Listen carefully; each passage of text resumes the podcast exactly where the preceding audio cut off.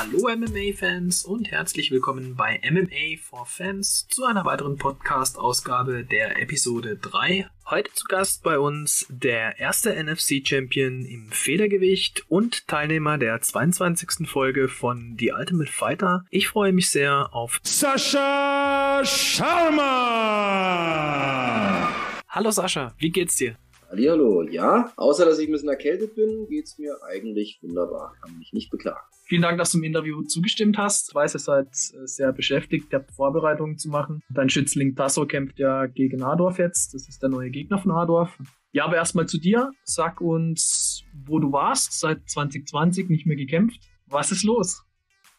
Ja, also erstmal auch äh, vielen Dank, dass ich hier äh, mit dabei sein kann. Das ist immer schön. Äh, ich liebe es ja, Podcasts und Interviews zu machen. Das ist auch mal ganz losgelöst, ohne einen Kampf oder sowas, ist das ein bisschen entspannter. Ähm, der Tasso ist nicht wirklich mein Schützling, er ist ein, eigentlich mehr mein Teamkollege. Der hat damals 2013 ähm, bei mir im Jugendtraining quasi angefangen, aber dann ist er quasi in die Obhut von äh, meinem Trainer Oliver Meyer. Das ist jetzt eigentlich der eigentliche Trainer. Ich bin nur der Trainingspartner bzw. Trainingskollege von Tasse. Ähm, ja, um jetzt auf deine Frage einzugehen, seit 2020 MMA-technisch habe ich tatsächlich, also ich habe ja keinen Kampf mehr gemacht seitdem, ne? aber ich muss ja auch sagen, ich habe nach meinem letzten Kampf so ein bisschen mit dem Thema Profikarriere abgeschlossen. Also ich habe diesen Kampf eigentlich auch angenommen und ich habe auch immer so trainiert, dass wenn ich den Kampf beendet habe und ihn gewonnen habe, dass ich dann äh, auch aufhören werde. Ich habe acht Jahre lang, neun Jahre lang fast alles auf das MMA ausgelegt, also mein Privatleben, mein geschäftliches Leben. Also ich habe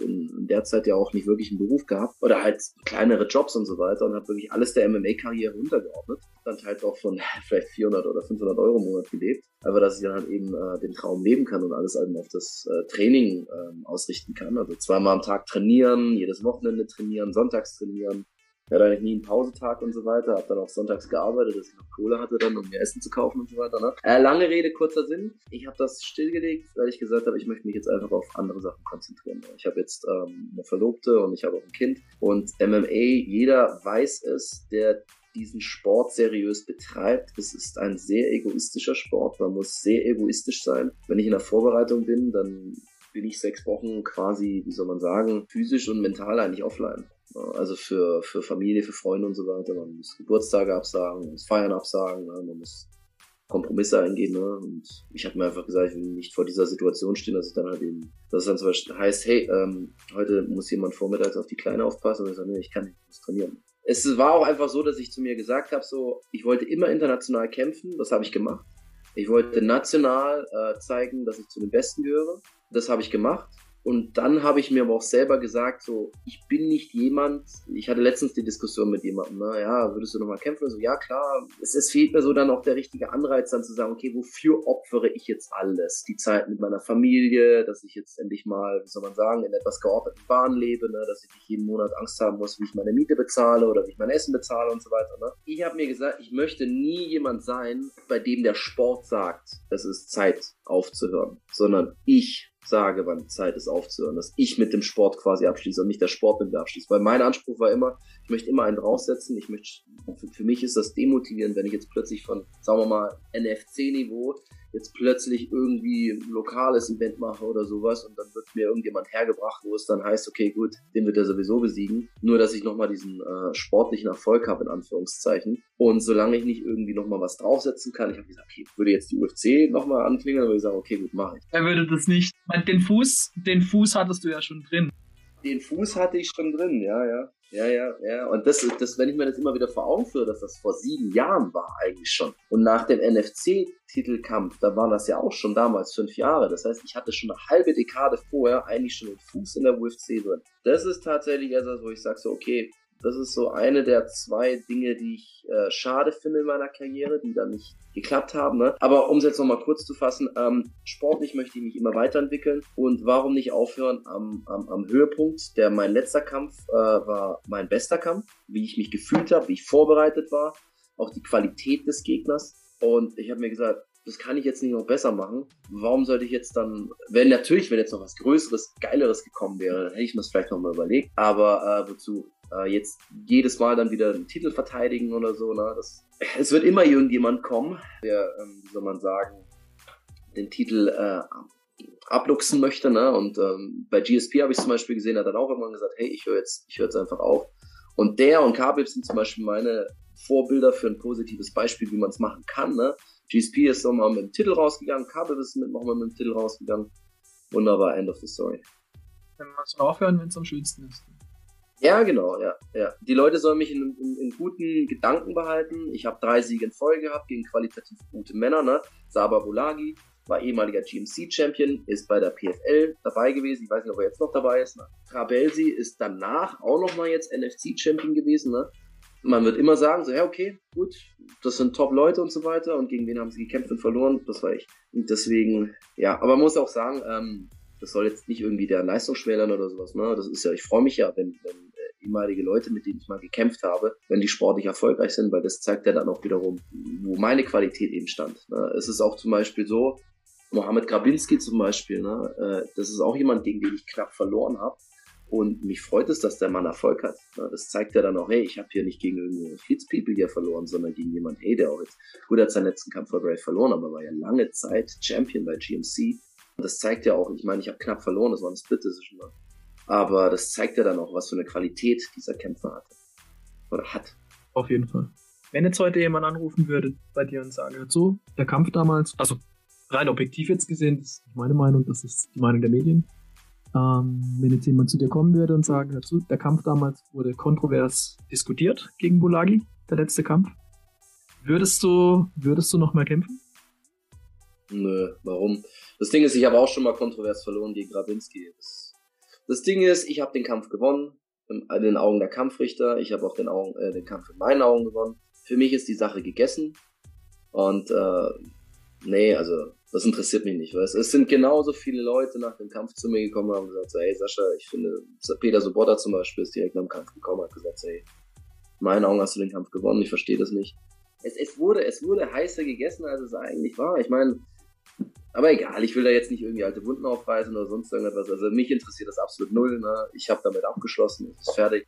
Ja, wenn man, wenn man jetzt sieht, ähm, natürlich die Leute zu Hause vor dem Fernseher oder von außen im Ca von außen am Cage, es sieht natürlich immer anders aus. Viele wissen auch gar nicht oder sind nicht so tief in der Materie drin, dass sie das beurteilen können, was da am Boden abgeht. Da ist ein High-Level BJJ-Künstler gegen einen 1A-Bundesliga-Ringer angetreten.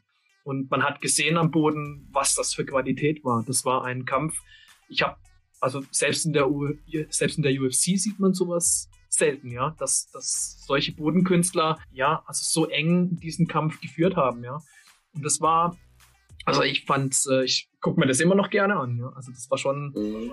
High Level. Ich auch, ja. High Level, High Level, wirklich. Also ja, wirklich, ja, beiden muss man sagen, also beiden muss man sagen, höchster Respekt und ihr konntet ja beide nicht mehr.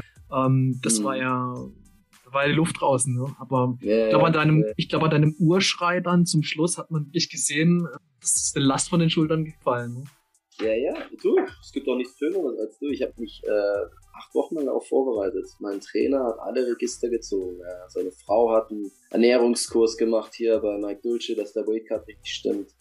Er ist mit mir zur Körperfett und zur Körperkompositionsanalyse gegangen wir haben Ringe eingeladen. Ich, ich habe ich hab Freunde dann und, und Teamkollegen gehabt, die sind dann teils zweimal am Tag richtig hart trainiert, fünf Tage die Woche. Und samstags war dann äh, mal das Abschlusssparring. Also es war wirklich, also ich habe mir das auch alles aufgeschrieben, weißt du, dass ich so diesen Masterplan habe. Das war mal, das war meine beste Vorbereitung, die ich je hatte. Und äh, es war wirklich so, Montag Mittag um 12 Uhr Sparring mit Christian Jungwirth und Tasso, immer ein Wechsel, weißt du. Die zwei, der eine drei Minuten, der andere drei Minuten, drei Runden lang, das war die Hölle, weißt du. Christian hatte eine unglaubliche Kondition und Tasso hat eine unglaubliche Schlagkraft, ne. Äh, und dann nach diesem Training, weißt du, bin ich im Gym geblieben, in Stuttgart, weißt du. Hab dann gegessen, hab dann im Gym gepennt und bin dann um 16.30 Uhr sind dann meine Teamkollegen gekommen und haben dann mir noch Ringen gemacht an der Wand, genau die Positionen, die äh, wir vermutet haben, dass sie kommen, nämlich der Bodylock von hinten, der Bodylock von vorne, der Bodylock aus der Turtle-Position und so weiter. Ne? Das schnelle Drehen auf den Rücken, ne? das, das hat man gesehen, darauf warst du gut vorbereitet. Ja, das, aber auch das Aufstehen und so weiter, ne? oder auch das Werfen. Ich meine, ich habe es geschafft, tatsächlich jemanden wie ihn in der ersten Runde zu werfen und auf den Rücken zu legen. Das ist etwas, was zum Teil äh, Bundesliga-Ringer nicht schafft. Klar, das ist ein anderer ähm, anderer Kontext und so weiter. Ne? Aber ja, wie gesagt, ey, man, man ist immer nur so gut wie sein Tanzpartner. Und er war, wie soll man sagen, der würdigste Gegner, den ich mir, den ich mir vorstellen konnte. Und deswegen, ja, wollte ich halt den Leuten in guter Erinnerung bleiben und auch mir in guter Erinnerung bleiben. Shoutout an dieser Stelle an Saba Bolagi, der das PFL, glaube ich, nicht weiterführen konnte. War ja verletzt dann. Äh, ich meine, ich habe ihn danach nie mehr gesprochen. Also wir haben äh, dieses, dieses unsägliche Interview äh, nach, direkt nach dem Kampf im Käfig gehabt und äh, das ich übrigens auch nirgendwo mehr finde. Ich habe es letztens mal, als ich wusste, dass wir zwei uns jetzt treffen, wollte ich mal dieses Interview mal wieder anschauen, aber ich habe es nirgends gefunden. Weder beim Podcast von Fighting noch äh, beim Schlagwort-Podcast noch äh, auf YouTube. Verstehe es irgendwie nicht mehr. Aber ja, ähm, auch an dieser Stelle, ich wünsche ihm wirklich gute Genesung. Ne? Ich wünsche ja keinem äh, meinen ehemaligen Gegner was Schlechtes. Ne? Nein, es seid ja auch beide wirkliche Sportsmänner, ja. Also das kann man wirklich nicht anders sagen. Und man muss halt auch da sagen, die, die Ringrichter haben das entschieden. Ich fand's, ich fand's okay.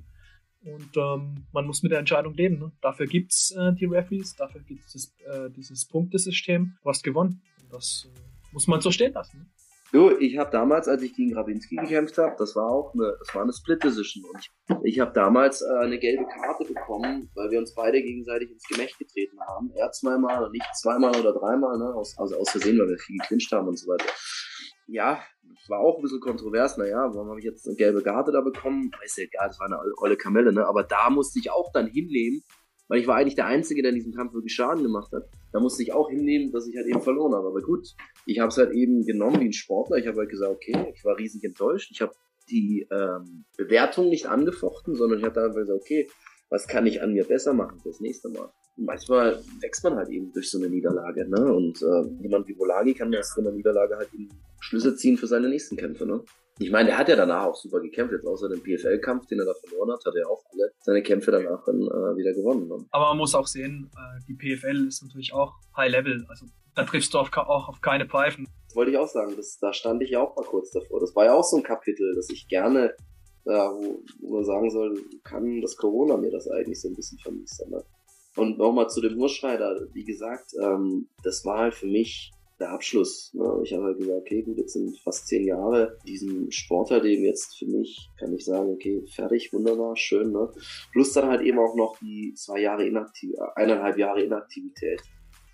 Ich sollte ja bei der PFL da kämpfen, das ist ausgefallen. Das war auch sehr, sehr unzufrieden. Na, da kam die Absage zwei Tage vor, ich hatte schon das Gewicht und, oder eineinhalb Tage vor, ich hatte schon das Gewicht. Das war wirklich schlimm, ne? Genau, umso befreiender war das da. Ja, super. Ja, dann erzählen Sie mal ein bisschen was äh, von der UFC-Luft, ne? Was Tough, äh, Tough Casting äh, durchgesetzt. Ich glaube, 300 Bewerber waren das. Also ich weiß nicht, ob es genau 300 waren, aber es war eine Halle voller Sportler. Sagen wir mal, es war so eine äh, Mehrzweckhalle, eine deutsche Mehrzweckhalle. Die Grundfläche ungefähr, also drei, wenn du drei Hallen drin bist. Äh, eine deutsche Mehrzweckhalle voll mit, voll mit Sportlern, ja. Und am Ende des Tages waren 50 da. Also, ja, ähm, ja, wo soll ich anfangen? Willst du, dass ich es komplett erzähle oder wie? Nee, nee, einfach mal so ein bisschen, äh, mich würde interessieren, wie das, wie das da so abläuft. Ist es wirklich so ein Haifischbecken, wo die UFC wirklich krass dann auch filtert? Man, man spricht so auch so ein bisschen außerhalb von der UFC, dass da vorne herein schon so ein bisschen gefiltert wird, wer jetzt da reinkommt und, und ähm, da wird auch ein bisschen so auf die, auf die Länder geschaut, wer von wo kommt und so. Ich meine, du warst der Erste mit indischen Wurzeln, der da dabei war. Ne? Ja, ja, ja. Äh, das habe ich auch immer so ein bisschen versucht in den Vordergrund zu stellen. Ähm, haben sie so nicht wirklich in den Vordergrund gerückt. Ja, man muss erstmal die Unterscheidung machen. Wenn man bei TUF dabei ist, war man dann in der UFC. Also ich sage immer, ich war nicht in der UFC, ich war bei die Ultimate Fighter. Und das ist für mich nochmal ein bisschen eine Unterscheidung. Ich, ich schmück mich nicht mit, mit, wie soll man sagen, mit Federn, die ich mir nicht wirklich äh, verdient habe. Ne? Ich sage, ich habe zweimal UFC-Handschuhe getragen und ich war bei der bei der Ultimate Fighter dabei. Das ist für mich allein schon auch schon äh, eine Riesenleistung, weil ich habe mir das nicht irgendwie nur verdient, weil ich jetzt irgendwie vielleicht hübsch aussehe oder einen wohlklingenden Namen habe oder sowas oder von irgendeiner Ethnie komme, äh, wo gerade, wie soll man sagen, Marktpotenzial herrscht oder sowas, sondern ich habe tatsächlich gegen einen Cage Warrior Veteran kämpfen dürfen, ne, der eine CR1 Bilanz hatte, ne, Sean Carter nämlich, und habe den äh, in einem Zwei-Runden-Kampf dann damals auch besiegt. Jetzt nochmal zu deiner Frage. Ähm, ich glaube, ich war der Erste mit indischen Wurzeln, ja, und ich war definitiv der Zweite aus Deutschland. nach Nordin Asri. Genau, ja. Beantwortet das deine Frage? das beantwortet sie, ja, genau. Das Level würde mich interessieren von der deutschen MMA-Szene oder sagen wir jetzt mal von, von außerhalb. Was ist das für ein Sprung dahin? Von, von der Gegnerqualität her. Merkst du, wenn du die Gegner, merkst du das, dass du wirklich einen, einen krassen Sprung machst dahin? Oder ist der, der, der Anstieg da nicht so spürbar? Also pass auf, das Ding ist, und das würde ich jedem Deutschen sagen, der ins Ausland geht, geht, mach die nicht klein, was das anbelangt. Also es war wirklich so, als es dann losging, wir wussten ja nicht, gegen wen wir kämpfen, was das für ein äh, Modus sein wird und so weiter. Ne? Also man hat mir irgendwann im April oder Mai gesagt, Sascha, im Juni geht's los. Du kommst äh, zu TUF, du wirst dabei sein bei die Ultimate Fighter. Es gab schon mal im Jahr davor, gab es schon mal so ein bisschen äh, Ausfilterung, hab gesagt, okay, macht mal ein halbes Jahr lang keine Kämpfe und so weiter, ne? Dass ihr euch nicht verletzt und so weiter, ne? Wir wollen euch in der Show haben. Und dann eine Woche vorher ging es halt eben los, so von wegen, hey, wir fliegen euch ein. Und dann waren wir eine Woche im Hotel und dann habe ich allerlei Leute gesehen, weißt ein paar Leute, die ich, wie gesagt, vorher vom Casting kannte. Das waren sowohl Amerikaner als auch Europäer. Und dann eine Woche bin ich in so einem Hotel abgehangen und durfte mein Zimmer nicht verlassen und so weiter. Bin nur zu Medical Checks und so weiter und vielleicht ein bisschen so zum Training rausgekommen. Ich habe wirklich eine Woche in einem Hotelzimmer zugebracht mit einem Queen-Size-Bett. Und da bist du auch schier verrückt, weißt du, ich habe ein Konditionstraining gemacht, wenn ich das Backdeck geschoben habe und so weiter. Ne? Habe dann jeden Tag nur ein Steak mit Brokkoli gegessen und also Zeugs. Ne? Und dann hast du immer mal Leute gesehen und, und, und du wusstest nicht jetzt, gegen wen du kämpfst, weißt du. Und ich habe halt gedacht, okay, kämpfe ich jetzt gegen einen Armee, kämpfen wir jetzt gegen Europäer, kämpfe ich jetzt gegen Deutsche, ne? machen sie vielleicht eine Force, weil der Beste aus Deutschland kommt. Lado Sikic war da, Mohamed Grabinski war da. Aber das, das, der, das Thema, sorry, wenn ich dir dazwischen grätsche, das Thema war ja schon ähm, Europa gegen USA. Ne? Ja, aber das wussten wir nicht. Ah, okay. Ah, das wurde euch nicht gesagt. Das wurde uns, das wurde uns erst nach den Kämpfen. Oder es wurde uns am Kampftag, wurde uns das langsam klar. Aber ich dachte, ich müsste eventuell gegen Vlado Sikic oder gegen Grabinski kämpfen. Ne? Das, weißt du, du bist dann im Ausland und dann sind da Deutsche und dann denkst du, okay, gut, aber vielleicht kämpfst du dann später gegen die. Dann erst habe ich rausgefunden, okay, die Europäer sollen gegeneinander kämpfen und die wollten jetzt halt nicht, dass die Deutschen sich eliminieren, ne, sondern sie wollten halt eben, dass die besten Europäer weiterkommen. Deswegen haben sie mich gegen den Engländer gestellt. Ich wusste auch nichts. Ich habe erst später, erst sieben Wochen danach rausgefunden, was der Typ eigentlich für eine Bilanz hat. Ich dachte, okay, gut, das ist noch der kleinste aus dem Pakt. Okay, wunderbar, scheißegal, ich wusste gar nichts über den. Ich hatte auch keinen Trainer dabei. Ich hätte eigentlich meinen Trainer mitnehmen können. Aber ich war alleine dort. Ich hatte keinen Trainer. Ähm, ich hatte keine Strategie. Ich hatte einfach nur, mach das, was, was du halt am besten kannst. Das haben wir halt sechs Wochen lang trainiert und das ist halt immer für Leute am Boden zu ermitteln. Das, das meine ich ja, das ist, das ist nochmal eine ganz andere Dimension. Stell dir mal vor, du, du wirst jetzt, das hat schon was Mortal Kombat mäßiges, ne? So, eine Woche vor, okay, du kommst jetzt auf eine Insel oder du kommst jetzt nach Las Vegas äh, zu einem geheimen Turnier, ne? Du darfst niemandem was erzählen, ne? Und du weißt nicht, gegen wen du kämpfst und so weiter. Du weißt auch nicht, wie der Turniermodus ist. Hat schon so ein bisschen was Mortal Kombat-mäßiges, ne? In dem Moment habe ich drauf geschissen. Ich habe gesagt, scheiß drauf, du hast keine Ahnung, du hast jetzt deine Chance. Ich habe früher, als ich angefangen habe äh, mit, mit Jiu-Jitsu, habe ich damals die Ultimate Fighter geschaut. Das war immer so, äh, soll man sagen, da hatte ich immer Spaß daran, weißt du, weil ich konnte mich identifizieren mit den Leuten, ne? junge Leute, die jetzt auf der, dabei sind, ihre Karriere zu machen. Ich habe die Tony Ferguson Staffel zum Beispiel gesehen, die Chad Evans Staffel und so weiter. Ne? Das waren alles coole Sachen und wann immer ich in der Vorbereitung war, zu einem MMA-Kampf, habe ich dann äh, abends am Training auch immer die Ultimate Fighter geschaut, weißt du, und ich weiß nicht, ob das Autosuggestion ist, aber ich habe mir irgendwie gesagt, irgendwann möchte ich selber mal daran teilnehmen. Auf jeden Fall, als es dann soweit war, habe ich gesagt, scheiß drauf, was der Typ kann, scheiß drauf, ob er besser ist als ich. Ich bin jetzt hier, ich will das und ich will das mehr als er und deswegen werde ich da auch reingehen und auch gewinnen. Ähm, das war beim ersten Mal, hat das auch geklappt. Dann habe ich, wie gesagt, ziemlich stark die Schulter verletzt. Und dann war das größte Problem wirklich nicht die Qualität meines Gegners, die war schon gut. Ne? Dieser Chris Grützemacher, der kämpft ja zum Teil heute noch in der UFC. War der zweite Kampf dann, ne? Das war dann der zweite Kampf, genau, ja. Mhm. Den musste ich dann innerhalb von einer Woche machen und ich habe mir in der ersten Runde des ersten Kampfes den, äh, die Schulter ausgekugelt und ist wieder reingesprungen und äh, dann daraufhin gab es einen Labumriss. Also ich habe es kurz gespürt, ich habe geshootet, der Gegner hat gesprawlt und die Schulter ist maximal gedehnt worden. Ich habe einen Riss gespürt und dann ist, die, ist der Arm wieder rein. Also es war kurz plopp plopp und es hat übelst gerissen und danach konnte ich meinen Arm auch nicht mehr wirklich bewegen. Und dann habe ich durch das Adrenalin, ich habe dann auch in der, in der Rundenpause, war es dann wie gesagt so, dass der, der Ringarzt wollte mich dann auch schon, nee, der, der Schiedsrichter wollte mich dann auch rausnehmen, als ich gesagt ah, mein Shoulder Pump. Also, ja, ist alles okay, ich habe da irgendwas gesehen, ja, mein Shoulder Pump. Was, was? Ich nehme dich raus. Ich sag, nein, nein, alles gut und so weiter. Und hat dann so gespielt, als ob nichts wäre und so weiter. Ne? Ähm, nach dem Kampf hat es dann aber wirklich dann angefangen, ähm, also es war wirklich so schwer, dass mich ähm, die Ärzte eigentlich rausnehmen wollten. Ne? Adrenalin weg, dann kommt's, ne? So ja, genau, ja, genau. Es war wirklich so schlimm, dass ich mir nicht einmal, ich konnte den Arm nicht, ich konnte nichts machen mit dem Arm. Ähm, lange Rede, kurzer Sinn, du hast ja auf die Qualität der Kämpfer angesprochen. Der erste Kämpfer, würde ich sagen, ähm, den hätte ich auch in einem anderen Umf also in einem anderen Umfeld, wenn es jetzt hieß, hey, geh jetzt zu Cage Warriors und kämpf gegen den, hätte ich den vermutlich auch schlagen können. Also das Level war nicht so, dass ich sage, oh fuck, ne, der ist Welten über mir, ne.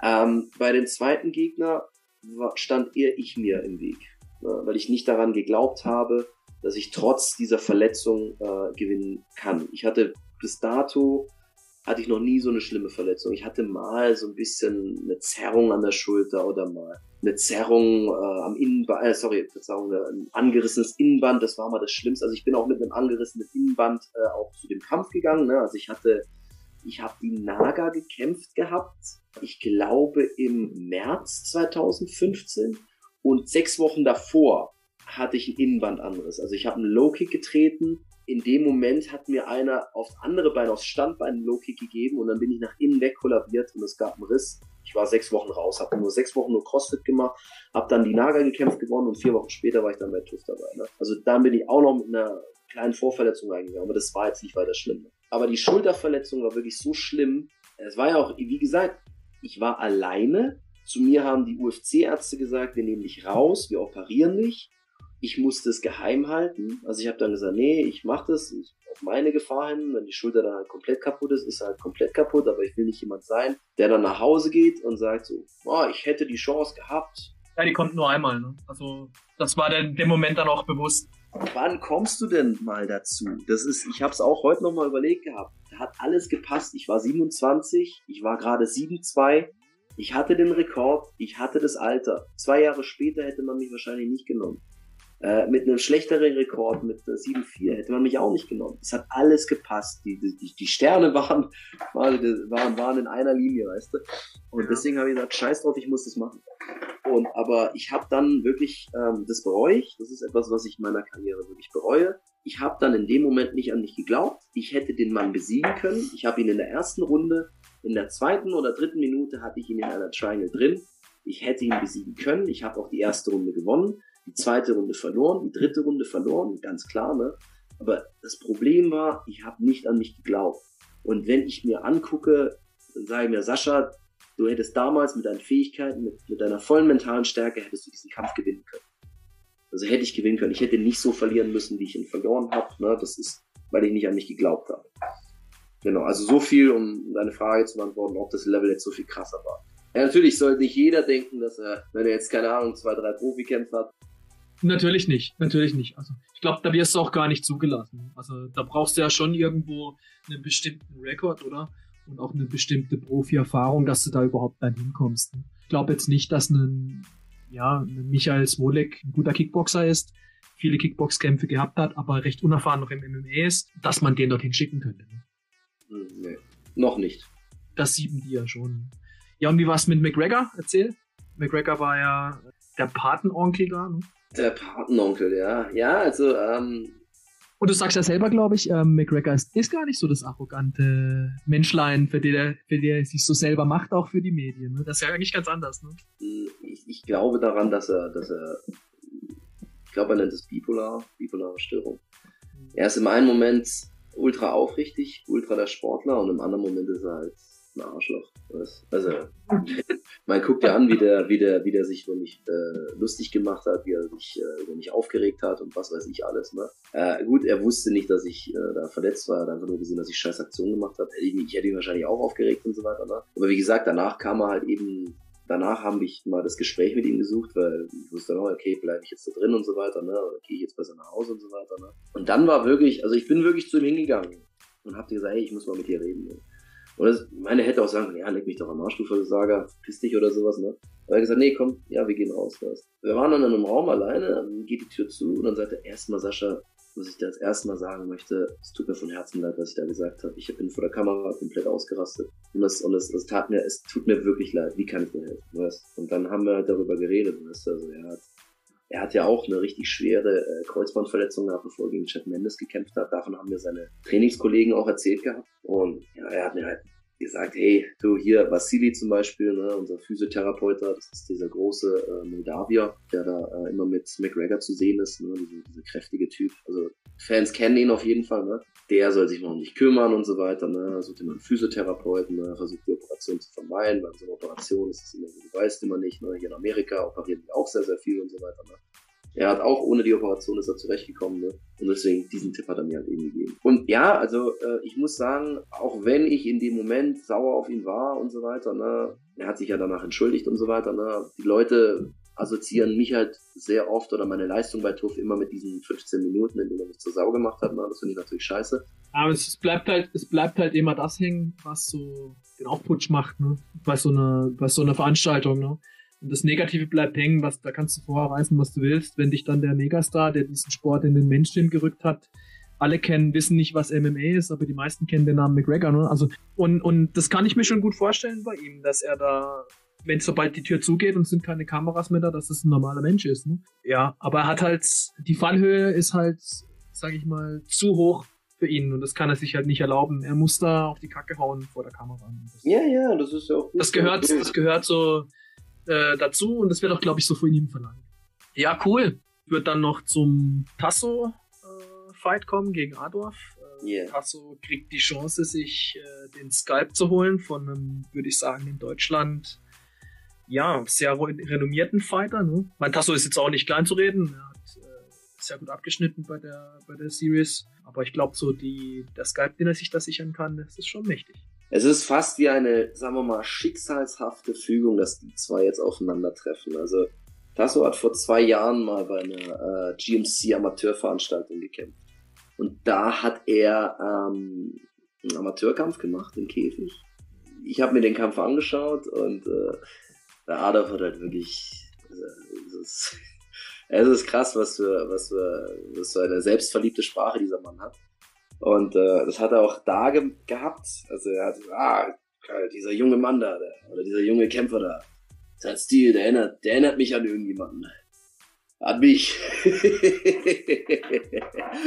ich fand das einfach so geil. Ich habe einfach gesagt, das ist, das ist doch nicht auszuhalten. Also was der Mann halt eben echt gut macht, ist halt eben zu polarisieren. Ne? Also ob man ihn mag oder ob er ihn nicht mag und so weiter. Ne? Man will ihn kämpfen sehen, man will ihn verlieren sehen und das ist ja das macht er ja smart. Das ist ja die Masche von allen großen Kampfsportlern, ob Mayweather oder McGregor. Ne? Und äh, ich habe zu Tasso gesagt, hey, das regt mich so auf, was der da Eines Tages, Tasso, ich sag's dir, wirst du gegen den kämpfen. Und dann wirst du ihm, soll man sagen, also dann wirst du es ihm zeigen, dann wirst du ihm besiegen. Also, und das ist so witzig. Mein Trainer hat mir vor zwei Wochen dann angerufen und hat gesagt, ah ja, schade, der ähm, ich habe jetzt den Namen leider vergessen, der von Munich MMA, gegen den er hätte kämpfen sollen, der Wheel of MMA Champion. Ähm, warte, ich finde es gleich raus. Na egal. Ja, Tasso hätte ja zunächst einmal gegen den äh, Wheel of MMA Champ da kämpfen sollen.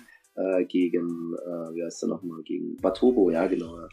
Und Olli ruft mir an und sagt so von wegen, ah, Batobo ist raus, hat sich das Kreuzband gerissen. Ich so, oh Mann, Mist, ja, okay. Und haben sie einen anderen Gegner? Ja, und der so, ja, Lisa so, ja, ja, geil.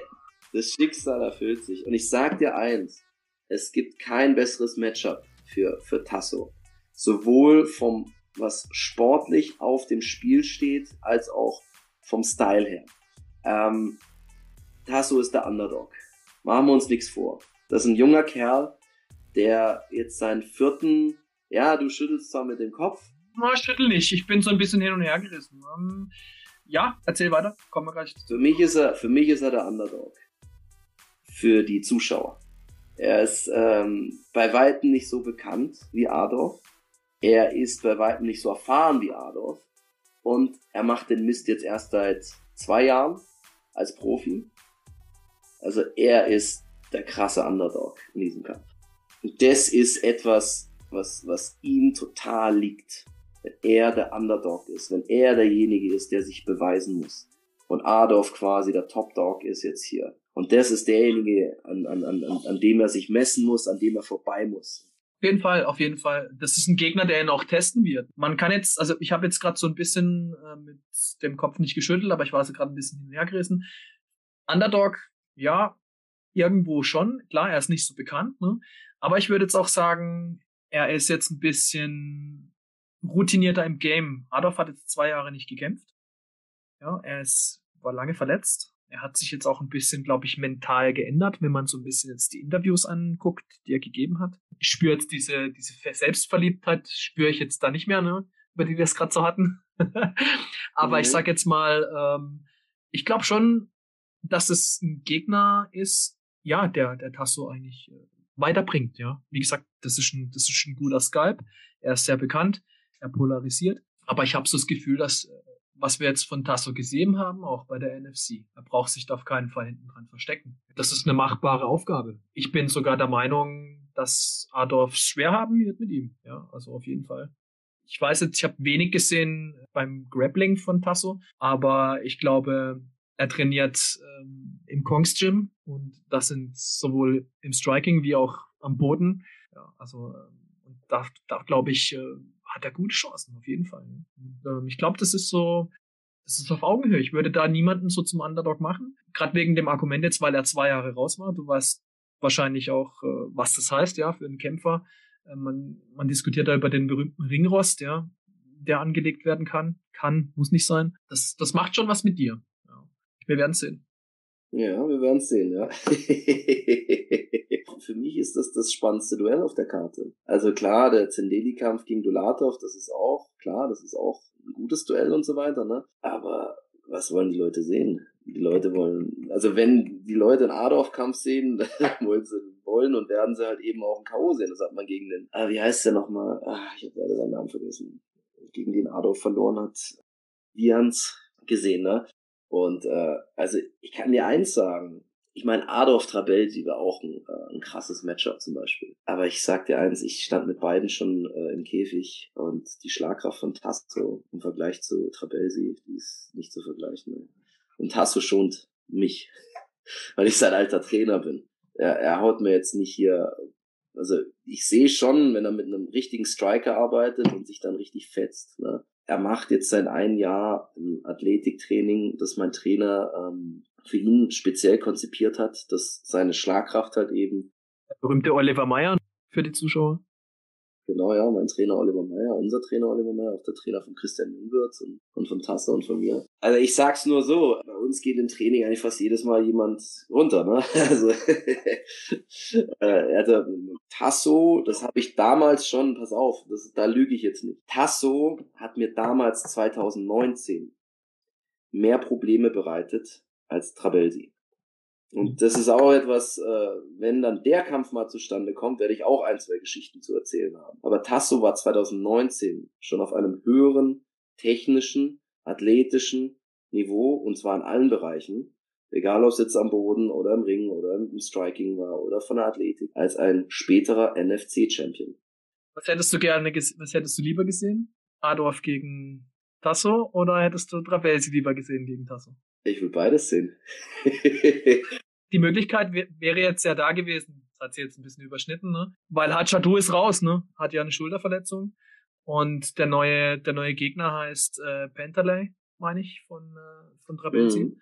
Das wird auch mhm. eine geile Geschichte. Also ich freue mich auf den Kampf, muss ich sagen. Äh, ohne Hachadus Fähigkeiten zu schmälern, super Kämpfer. Aber ich glaube, wir haben jetzt mit Pentaley, mit seiner NFC-Geschichte hinten dran, treffen da jetzt so ein bisschen paar aufeinander, wo ich glaube, das wollen die Zuschauer sehen. Ja, natürlich, natürlich. Äh, rein sportlich gesehen, puh. Was ist besser? Hast du den äh, gehyptesten Kämpfer Deutschlands oder hast du einen ehemaligen NFC-Champ? Du hast einerseits hast du halt eben, wie soll man sagen, einen Hype-Bonus und auf der anderen Seite natürlich das, das Sportliche. Aber du, äh, ganz egal, wie dieser Kampf ausgehen wird, ne, aber glaube ich, dass dieser Kampf äh, zwischen ihm und Travelsi irgendwann kommen muss, einfach. Weil die zwei sich einfach vom Style her einfach so geil ergänzt, weil sie halt einfach. Die ballern, die ballern halt, ne?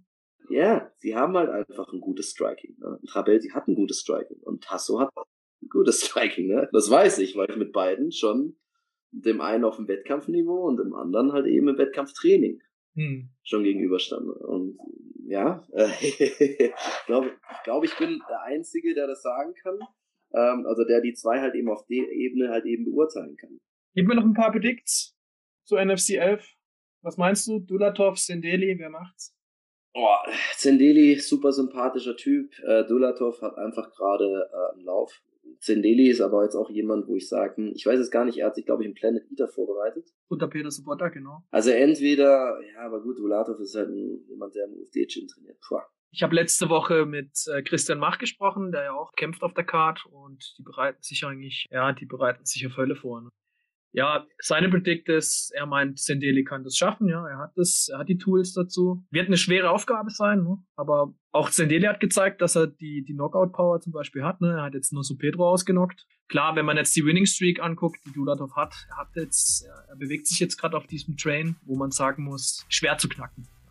Mhm. Aber, ja, hey, ähm, das ist MMA und wir haben es schon öfters erlebt. Wer hätte gedacht, dass McGregor Aldo in drei Sekunden von der Platte putzt? Ne? Solche Sachen passieren.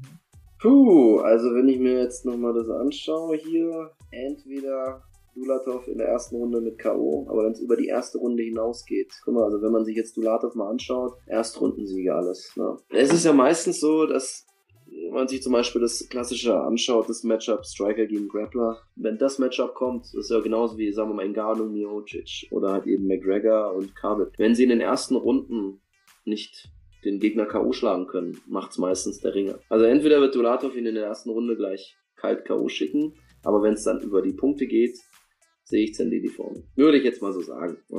Was haben wir denn noch auf der Fallkarte? Wir haben auf der Fightcard noch Trabelsi gegen Pentalei. Ja, hoffe ich, dass er gewinnt. Ich hoffe immer, dass meine ehemaligen Gegner gewinnen. Pantele Taran. Okay, 5-1. Ah ja, der Ringer. Ja. ja, also letzter Kampf hier auf Sherdog war gegen Max Koga. Ja, Max Koga, ne, der Loss halt eben. Oh ja, da muss er wieder zurückkommen. Ich hoffe, dass er gewinnt, soll ihn wieder zurück auf die Gewinnerlaufbahn bringen und dann vielleicht eventuell, dass er seinen Rückkampf hat gegen Nico Samsonice. Das würde mich nämlich interessieren. Ich habe Nico hier auch noch in der Sendung, das war eigentlich schon für diese Woche geplant. Ja, ja, sag ihm liebe Grüße. Mache ich, ja. Shoutout an Nico Samsonice an dieser Stelle. Ja, was haben wir sonst noch? Wir haben Christian Mach gegen Gülkan Aksu. Bin ich auch ein sehr, sehr gespannt drauf. Ich bin eigentlich ein großer Christian Mach-Fan, aber auch Gökhan Aksu, äh, super Fighter. Was wir jetzt gesehen haben, und das ist sehr interessant, super Matchmaking, muss ich sagen, hinten dran mal wieder von NFC. Beide verloren jetzt gegen den gleichen Gegner zuletzt, gegen Bogdan mhm. Grad, also die Nummer noch momentan in, in Österreich. Ja, ich bin jetzt mal gespannt. Also sie müssen beide, müssen beide da mit einem Sieg her. Das forst das Ganze natürlich ein bisschen. Ja, Christian Mach, muss man Respekt haben, ne? wie der sich da hochgearbeitet hat und so weiter, die 10.000 Euro da gewonnen hat. Mit Wille hat er einfach gewonnen. In zwei, drei Kämpfen hatte man ja wirklich da so, ja, jetzt geht er dann gleich runter, ja. Aber auch Peter Sobotta sagt da, das ist ein Zombie, der steht immer wieder auf. Den kriegst du irgendwie nicht weg. Max Heine, Surikov, Tasso, Pantalei. Das sind auch Leute, an denen muss man erstmal vorbeikommen. Ich meine, Max Heine ist auch ein guter Newcomer, ne? Da war ja der totale Underdog da, ne? Als er den dann, den dann, ja, da praktisch mit seiner Kondition überrumpelt hat, das war dann schon, ja. Wobei Heiner hat auch gesagt, er war da konditionell wirklich schlecht drauf. Man hat das, glaube ich, gesehen, Anfang zweite Runde hat er schon gepumpt. Ja, hey, mal gibt's gute Tage, mal gibt's schlechte Tage. Ich, ich denke, diese NFC-Veranstaltung wird wegweisend sein für die Gewichtsklassen. Ne? Also wir haben hier Tasso und Maurice. Ich denke, äh, die zwei, also wer ist denn gerade Titelträger eigentlich gerade? Mert Özildirim, ja, genau. Ja, genau. Ah, gut, ja, das ist hat ja Koga von den Fäusten dann im März, ne, bei dem Headliner-Event da, ne? Also da bin ich dann auch wahrscheinlich vor Ort, ja. Ja, ja, ja, ja. Jetzt auch fürs Weltergewicht, ne? Da wird ja der Titelkampf ausgemacht, ne? Ähm, also, ja, es wird eine, es wird eine spannende Fightcard. Also ich, ich, ich, ich freue mich ganz besonders auf das, auf das, auf die Duelle von, äh, von Tasso und halt eben von Trabelsi. Wie gesagt, ich hoffe, dass, dass Trabelsi da gewinnt und äh, dass es dann irgendwann mal Trabelsi gegen Schatzi Georgiades heißen wird. Ja, das, das wär's doch. Das wäre wirklich super. Gib mir eine Predict. Was macht Tasso? Wie macht's Tasso? Was meinst du?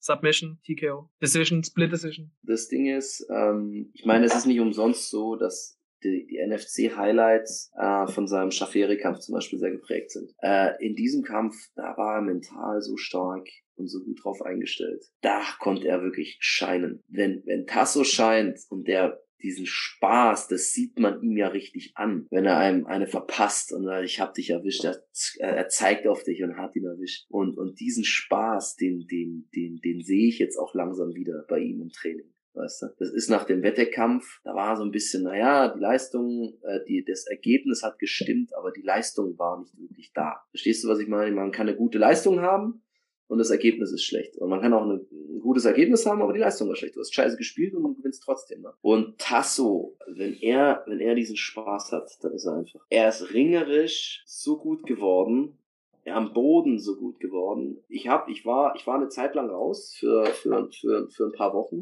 Und ähm, in, in der Zeit hat er sehr viel dieses Athletiktraining gemacht. Also ich sag's dir ganz ehrlich, ey. Maurice Adorf wird sich am 17. Dezember mit jemandem äh, messen müssen, ähm, der einfach, ähm, wie soll man sagen, äh, zu seinen bereits bestehenden gefährlichen Waffen noch ein paar dazu gewonnen hat. Wie gesagt, wenn er will, wirft er mich. Und, äh, und nicht so, ja, okay, stolpert mal irgendwie oder sowas, ne? Nee. Der greift sich ein Single-Leg, tjostet mich hoch und dann muss ich sagen, okay, wirf mich nicht so hart ab, weißt du?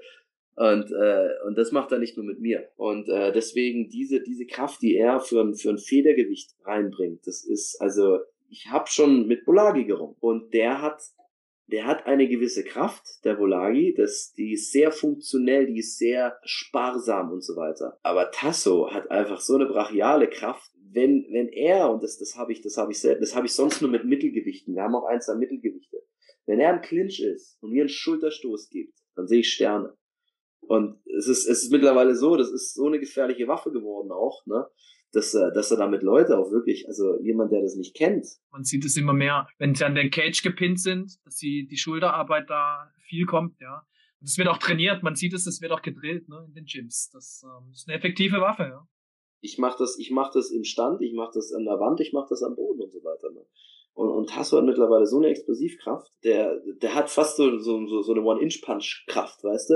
Der kommt aus Winkeln, die du nicht kommen siehst und die, und, und, und die Hände tun, tun weh, die, die, die verursachen Schaden. Also es ist nicht so, dass man es jetzt nur mit einem Striker zu tun hat, ne, der, der so na, ganz passablen Bodenkampf hat und so gerade so Ring hat, so zum Verteidigen und so weiter. Nee, ich fordere gerne jeden Federgewichtler raus, den mal auf den Boden zu bringen. Okay, also du sagst aus Tasso, der eigentlich so mehr der Striker war, wurde jetzt ein super Allrounder, der wirklich sein Bodengame auch äh, verbessert hat. Du sagst, Adorf wird am 17. jemand vor der Linse haben, mit dem er nicht rechnet. Sagen wir es mal so, nicht jemand, also nicht jemand, nicht ein Allrounder, also es ist jetzt in dem Sinne, er ist in allen, in allen Fähigkeiten so geschult, äh, dass er auch diese Sachen mal durchbringt. Das ist ja auch mit Christian. Ne? Also Christian, das ist auch so, dass die Leute ihn meistens mit einem, einem Striker assoziieren. Ne? Aber Christian hat zwei, drei Takedowns, die so gut getimed sind, womit er, ich hatte schon, äh, ich hatte schon, äh, ich hatte schon einen Bundesliga-Ringer hier, den er damit geworfen hat. Ne? Also, ähm, das ist, äh, das ist, das ist etwas, wo ich dann sagen muss, so, das ist, das, das, das zeigt den Ehrgeiz, den er hat, weißt du? Gerade nach der, nach der Machtniederlage, da haben wir den, haben wir ihn so darauf eingestellt, auf die Verteidigung von diesen, äh, von diesen Techniken, die da die Niederlage gebracht haben, ne? dass er damit einfach nicht mehr gekriegt wird von mir. Ne? Also ich kann hinten im Rücken drin sein und, und, und hab schon fast alles und so weiter, ne? Und aber aufgrund seiner Athletik kriege ich es einfach nicht durch, ey, ne? Und ich bin gespannt. Ich, ich sag's nur so, ich habe 2019 Adolf die Hand geschüttelt. Wenn ich, wenn, wenn ich diesen Händedruck noch so im, im Kopf habe und den Händedruck jetzt von Tasse im Kopf habe, dann ist es so, als ob, ich, als ob du einer Dame die Hand schüttelst und auf der anderen Seite aber so einen richtigen, äh, wie soll man sagen. Wenn das keine Herausforderung war. Ne? ich sag, ich sag nur, ich sag's, ich sag's nur, wie es objektiv ist, ne? Aber gut, Adolf war 2019, das war vor drei Jahren war das, ne? Ich weiß ja nicht, was er, was, was er jetzt seitdem getrieben hat und so weiter, ne? Ich, ich schätze, dass er, der Mann ist ja nicht blöd, ne? Der wird ja auch trainieren, der wird ja auch seine Sachen machen, ne? Er trainiert, glaube ich, nicht mehr im äh, Fight Club Gelsenkirchen war das, glaube ich, wo er trainiert hat. Nee, das macht er nicht mehr, ne? Ja, genau. Er ist Gym gewechselt und wie gesagt, war auch verletzt lange. Ja, deswegen, also ich wünsche ihm, dass er da, äh, dass er da jetzt dann wieder äh, gesund wieder reinkommt und seine Sachen machen kann. Aber nochmal auf meine Frage zurückzuführen, wie macht's Tasso? Was meinst du? Vorzeitig. Gib mir ein Predict. Runde. Er wird's, er wird's, er wird's vorzeitig beenden.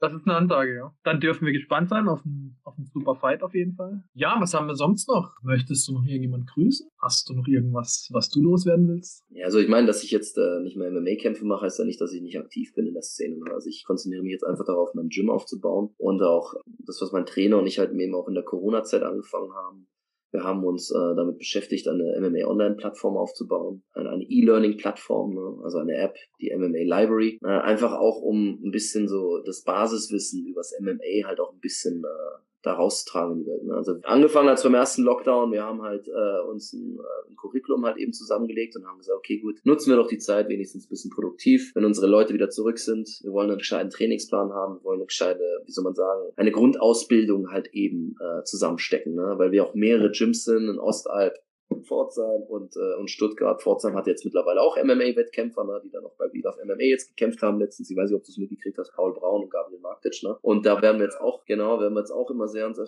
ähm, immer vermehrt daran arbeiten. Ne? Und, ähm, aber wir hatten uns damals halt eben überlegt, wir machen halt ein gemeinsames Curriculum, dass man halt eben auch unsere Handschrift wiedererkennt. Wir wollen nicht, dass es so ist, okay, in der einen Schule zeigt man den Jab so, in der anderen Schule zeigt man den Jab so. Klar, natürlich, jeder Trainer hat so ein bisschen seine eigenen Dinge, ne? Aber was braucht man eigentlich? Fürs MMA. Und wenn du einen Ringer und einen Jiu-Jitsuka oder wenn du einen Boxer fragst oder einen Kickboxer, dann wirst du verschiedene Antworten halt eben finden. Ne? Und wir haben uns halt eben gesagt, okay, wir setzen uns mit Experten zusammen, ne? also mein Trainer, wir haben zum Beispiel auch Sebastian Otto reingeholt, Sebastian Heil, ebenfalls ein MMA-Profi, ne? ähm, mein Trainer halt eben, ne? und haben uns halt eben jetzt damit äh, auseinandergesetzt, okay, hey, wie können wir denn halt ähm, wie soll man sagen, eine, eine richtige Bibliothek, eine MMA-Bibliothek halt eben auf die Beine stellen. Und das umfasst nicht nur Techniken, sondern es umfasst auch das Athletiktraining. Bei uns im Gym war es jetzt die letzten zwei Jahre so, dass sich unser Trainer sehr stark auf das Athletiktraining fokussiert hat, weil er gesagt hat, hey, es ist er hat Defizite gesehen. Ne? Bei mir zum Beispiel war es einfach die Schlagkraft. Bei anderen war es die ringerische Ausdauer. Bei den anderen war es generell die Ausdauer. Bei den anderen war es einfach die Maximalkraft. Ne? Und wir hatten immer so gewisse Guidelines. Hey, ein MMA-Athlet sollte ungefähr das zweieinhalbfache Deadliften können von seinem Körpergewicht oder sollte zumindest so und so viel Watt über so und so, viel, so eine Zeit halt eben treten können. Und jetzt haben wir halt eben einfach alles mal zusammengefasst. A, in einen Athletikplan für MMA-Kämpfer Ne, weil die einen sagen, ja, mach Liegestütze, die anderen sagen, ja, mach Kniebeuge. Was ist jetzt richtig? Ne? Äh, was, was brauchst du denn eigentlich, um ein, um ein richtiger Athlet zu werden? Und diese Fragen haben wir uns halt eben gestellt. Mein Trainer hat dann halt eben ein Athletikprogramm gemacht. Das wird im Kungs Performance Center, also wir haben ja noch dieses Performance Center, in dem wir quasi unser Athletiktraining machen. Der Christian macht ja sehr viel Videos gerade dazu und so weiter, wie sein Athletiktraining aussieht. Das ist ja zum Beispiel auch so ein, so ein Beispiel dafür. Christian hat sich in den letzten 18 Monaten der Bereich, in dem er sich am meisten verbessert hat. Und das sehe und das spüre ich auch sofort, weil ich trainiere jede Woche mit ihm. Das ist seine Athletik.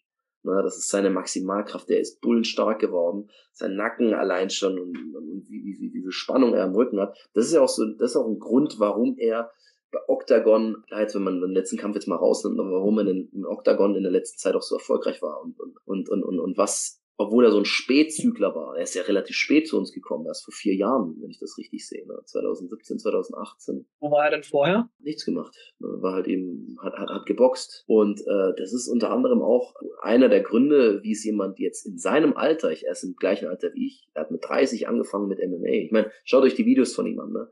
Es jetzt trotzdem schaffen konnte, so viel aufzuholen wir haben, wie gesagt, einen Athletikbereich und dann halt eben auch einen Technikbereich. Ich meine, ich erzähle jetzt so viel davon, weil es halt wirklich, es, es nimmt wirklich 30 Prozent meines, meines Alltags ein. Ne? Also ich, ich trainiere oder mein, meines, meines Arbeitstages. Ich trainiere, ich gebe Training, ne? Und dann arbeiten wir halt eben an dieser Library. Ne? Und das ist auch etwas, wo, wo ich dann gesagt habe nach dem letzten Kampf, okay, hey, ich möchte jetzt etwas an etwas arbeiten, äh, was mit dem Sport zu tun hat und womit ich mir halt eben auch noch einen, einen, einen Erwerb für die Zukunft halt eben schaffen. Was wir halt eben gesehen haben, es gibt einige MMA-Programme, aber das ist mehr so, so alles so rausgepickt. Striking wie der, Ring wie der, bla bla bla. Aber so der rote Faden fehlt ein bisschen, ne? Genau, ein roter Faden und ein Startpunkt. Und, und, und, und ich meine, wenn du jetzt sagen würdest, hey, okay, erste Stunde MMA, Manuel, was trainieren wir denn? Was würden wir denn trainieren? Striking, Grappling, keine Ahnung. Ja, genau. Ja, genau, genau, genau, genau, genau. Ja, cool. Also MMA Library, okay. Ja, ich schicke dir mal einen Zugang. Wir haben jetzt äh, demnächst, wir haben unser, wir, wir haben ein äh, dreimonatiges Basisprogramm, wo wir sagen, okay, wir wollen die ganzen Basistechniken für die ersten drei Monate, ne, dass, dass Leute einfach was haben, wo sie halt die ersten drei Monate halt eben dran trainieren können. Im Striking, im Ringen oder auch im Bodenkampf. Ne. Haben wir jetzt fertiggestellt und auch alles mit Videos und so weiter. Das wird bis Ende des Jahres sollte fertig werden.